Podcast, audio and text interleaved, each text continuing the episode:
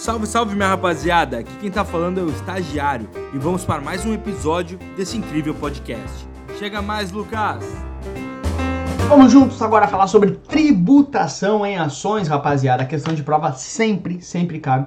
Bem tranquilo, sem maiores problemas, a gente vai arrebentar, quer ver? Olha só. Bora. Primeira coisa importante é o seguinte, meu, fiz operações com ações tive ganho, o que, que tem que acontecer? Tem que pagar o um pedacinho para o governo. Afinal, o governo te dá muitas coisas boas, segurança, educação, uh, infraestrutura. Então você tem que ajudar o governo a te dar tudo isso. Que legal, né? Sim.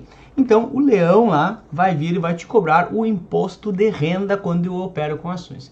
Muito importante que não tem IOF. Isso serve para o mercado de ações, mercado de derivativos e mercado de fundo de ações, tá? Questãozinha aí que duas, três cai e você já mata. Não tem IOF em ações, não existe IOF para ações, ok? Essa é a primeira coisa importante. Por quê? Vamos entender a lógica. O IOF é aquele imposto, né, que ele incide até o 29 dia, né, para títulos de renda fixa.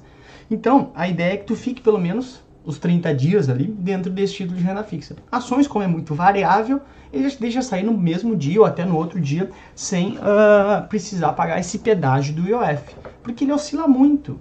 Então, de novo, eu sempre brinco muito com isso, eu não quero que decore as coisas. Ah, tá, ação não tem IOF. Não, entende. A ação oscila muito, então eu deixo de sair já no primeiro dia sem maiores transtornos, tá? Então, o que, que eu pago? Imposto de renda, tão somente. Ok, vamos embora. Como é que funciona isso? Bom, a ideia básica é quanto que eu pago, né? Se for day trade, ó, day trade, day é dia, trade é operação, operação do dia, ou seja, comprar e vender no mesmo dia, a mesma ação no mesmo dia, ok? Se nessa situação aqui, por exemplo, comprei por 10 reais e vendi por 15, eu tive o que se chama de ganho de capital. Ganho de capital é quando eu vendo a ação mais cara do que efetivamente eu comprei. Nesse caso aconteceu isso, porque eu comprei de manhã por 10 reais, que eu tô falando de day trade aqui, né? Comprei de manhã por 10 reais e vendi de tarde por 15. Tive ganho de capital. Ok. Se for day trade, operação do dia, eu pago 20% de imposto de renda. Sendo que já na fonte fica 1%. Então, fica 1%, eu pago mais 19%, totalizando os 20%. Quando digo eu pago, é porque é o próprio investidor que recolhe isso através de DARF até o último dia útil do mês subsequente. Por exemplo, que ele operou, né? Então, por exemplo, aqui ela vendeu no dia 10 de dezembro. Né? Então, ela tem que fazer o recolhimento do imposto até o último dia útil de janeiro, mês subsequente. Quanto que ela recolhe? Vai recolher 19%, porque um já vai ter ficado na fonte, ok? Então, paga mais 19, fechando os 20. Qual que é a alíquota, total, a alíquota total? 20. Sendo que 1% fica na fonte já para, ó, meio que ser um dedo duro lá, ó. Esse cara operou, tem que pagar o restante do imposto aqui, tá bom? Como é que eu pago? Através de DARF até o último dia útil do mês subsequente. Day trade é isso aí, ok? Agora, se for dias diferentes só, comprar e vender em dias diferentes, por exemplo, ah, comprou no dia 10, vendeu no dia 15, isso aqui pode ser um dia ou 500 milhões de dias, não interessa. Comprei por 10, também vendi por 15. Tive ganho de capital de 5. A alíquota é menor. De novo, entende o porquê disso, né? Cara, uh, o governo pensa assim: ah, o cara compra as, as ações, ele está participando de uma empresa. Eu quero que o cara ajude a empresa por muito tempo ou só por um dia? Um dia nem ajuda, né? Porque ele compra e vende. Ah, quero, vou premiar quem fica mais tempo. Como é que eu premio quem fica mais tempo pagando menos imposto? Essa é a ideia básica, ok? Então, se eu ficar mais tempo, eu pago menos imposto pago 15%, sendo que 0,005% é na fonte, tá? Bem pouquinho ali de, na fonte, só pra, só, é só para avisar a receita mesmo que o cara fez uh, a, essa operação, ok? Só para tu não te confundir, ah, não sai contando, ai, aqui tem 2 zero depois da vírgula, 0.0, ai, já decorei, é 2, não sei o que, não, meu. Esquece isso, nunca vai ter um pega-ratão com 3 zeros ou 4 zeros depois da vírgula. Não é isso que eu quero que, que, a prova tenta fazer. Mas a prova já veio perguntando se é quando faz operação normal, ou seja, não day trade, se é 0.005% ou se é 1% na fonte.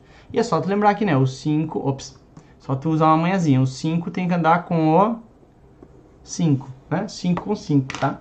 E, de novo, nunca vai ter 3 zeros ou 4 zeros depois da vírgula. Esquece isso, tudo bem? É legal, e aqui é a mesma coisa. Na fonte a própria corretora retém, depois eu pago via DARF. Aqui tem um, tem um, um, um, um resuminho para tu entender. Quem que é o responsável pelo recolhimento? Se for na fonte, é a própria. Olha, desculpa, se não, né? Na fonte é a própria corretora que, que tá.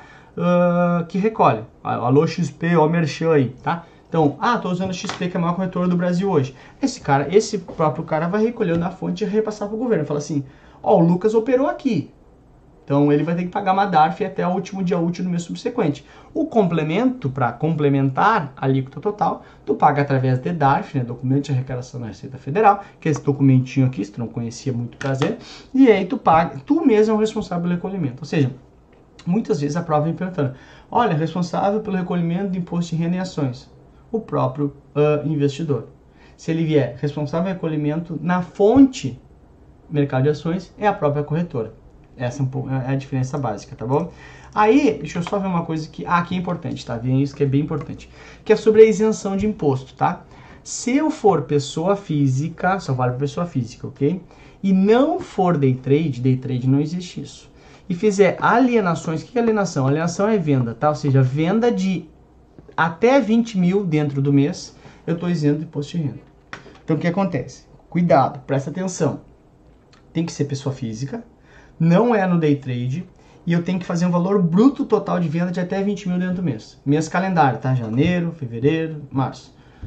Então o que acontece? Se eu, Lucas, sou pessoa física, eu sou pessoa física, claro. Aí vamos supor que eu tenha 50 milhões de reais em ações, né? Boa, meu Deus, imagina.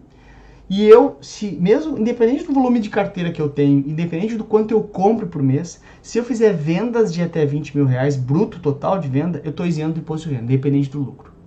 Então cuidado, porque não é o lucro que importa. O que importa é o valor bruto de venda.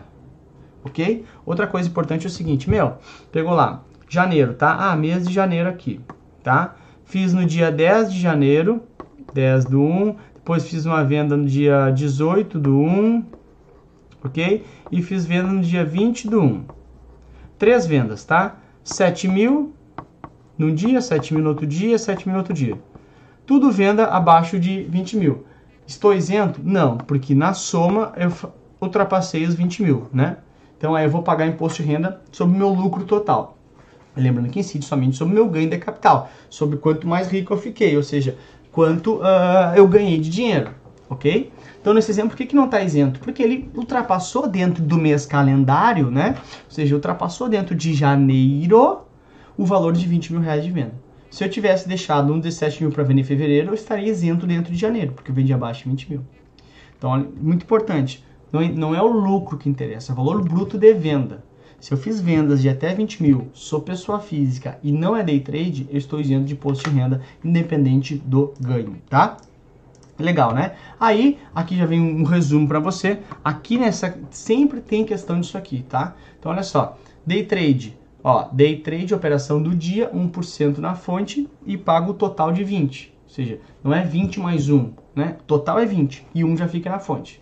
Normal, 0.005 e pago 15% ao total. Então fica um pouquinho na fonte, bem pouquinho, eu pago 14,95, sei lá, 555 para fechar os 15. Lembrando que os dividendos, independente do valor, estão, são isentos. Tá? Dividendo é parcela do lucro.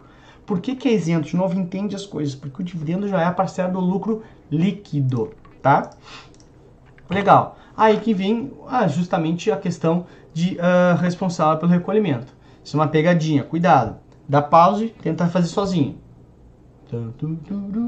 Deu pause aí? Agora vamos lá. Responsável pelo recolhimento do imposto de renda na fonte nas operações com ações. Cuidado que isso aqui é sutil. Então, se fosse recolhimento sem citar na fonte, é o próprio acionista. Quando ele cita na fonte, é a corretora de valores a corretora onde está operando retém e repassa para o governo. Não é o administrador do fundo, que não está falando em fundo, falou em mercado de ações e não fundo de ações. Se fosse fundo de ações, eu era o administrador do fundo, tá bom? Não é a bolsa, nunca vai ser a bolsa, só onde eu operacionalizo isso. E o próprio acionista seria se não falasse na fonte. Falou em fonte é a própria corretora, conforme a gente já viu ali atrás, portanto, letra C É, olha aí. Uau, demais! Que tecnologia é essa, rapaz? Apareceu sem tecnologia? Eu fiquei toda arrepiada com essa tecnologia, tá bom? Certamente tem questão de, na tua prova dessa aula. Presta atenção, tem que dominar isso aí bem tranquilo, sem maiores problemas, né? Finalizamos aqui, vamos até a sua aprovação. São Lucas tá contigo, relaxa, tá tudo bem, faz a oração. São Lucas, São Lucas, me ajuda nessa jornada. Se tu não me ajudar, não vou saber nada. Tamo junto, até a próxima aula. Tchau! Espero que vocês tenham gostado da aula de hoje. Não se esqueça de nos seguir nas redes sociais. Tchau, tchau, tubarões!